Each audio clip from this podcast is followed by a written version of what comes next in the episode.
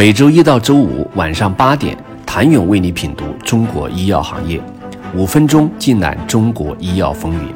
喜马拉雅的听众朋友们，你们好，我是医药经理人、出品人谭勇。近日，莲花清瘟事件在网上掀起了舆论战，以岭药业曾因此涨停，如今也因此而跌停。这一事件背后，其实反映的是大家对不确定性的焦虑。病毒不断变异，疫情持续变化的形势，都迫切需要更多的新冠药物。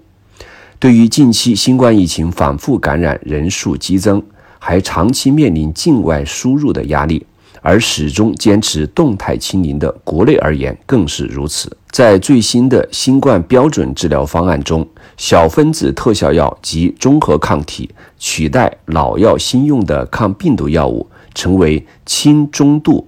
高风险患者的主要治疗方案。参考过往疫情对新冠期间国家抗疫药物储备量及新冠药物市场规模所做的推测和估算，预计自二零二二年起的三年内，政府将启动特效药储备，国内新冠小分子药物的储备量可达人口的百分之八到十，总储备量。可能为一点一二亿到一点四亿疗程，全国小分子药物年储备用药市场约为二百二十四亿到四百二十亿人民币之间。三年内留给单个品种的年最大市场空间或在一百一十二亿到二百一十亿人民币之间。与之相对的是，国内目前获批上市的新冠特效药只有两款。二零二一年十二月，由腾盛博药自主研发的首个国产新冠综合抗体安巴韦单抗、罗米斯韦单抗附条件获批。体外腔合病毒实验检测数据表明，安巴韦单抗、罗米斯韦单抗联合疗法能够中和奥密克戎变异株。三月底，腾盛博药宣布其旗下腾盛华创。与国药控股达成战略合作，共同推进综合抗体安巴韦单抗、罗米斯韦单抗联合疗法在中国的商业化进程。腾盛华创表示，已收到近二十个省市卫健委等抗疫机构或部门、近百家医院和商业公司的采购意向和储备需求，但截至目前尚未开始销售。二零二二年二月。辉瑞的小分子口服药奈玛特韦片、利托拉韦片附条件获批，用于治疗成人伴有进展为重症、高风险因素的轻至中度新冠患者。此前，辉瑞曾表示，2022年全球仅能提供1.2亿份疗程。当然，目前仅两款药物可用的状况，远不能满足当前国内疫情防控的需要。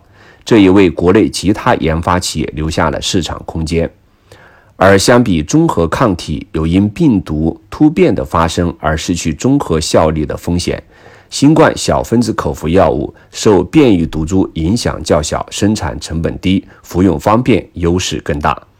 四月十七号，君实生物披露了新冠候选药物 VV 幺幺六刊登在《自然》旗下刊物的最新研究成果，显示其对具有优异的。抗病毒效果，VV 幺幺六最早是由中科院、上海药物研究所等国内多家科研机构共同研发的一款新型口服核苷类药物。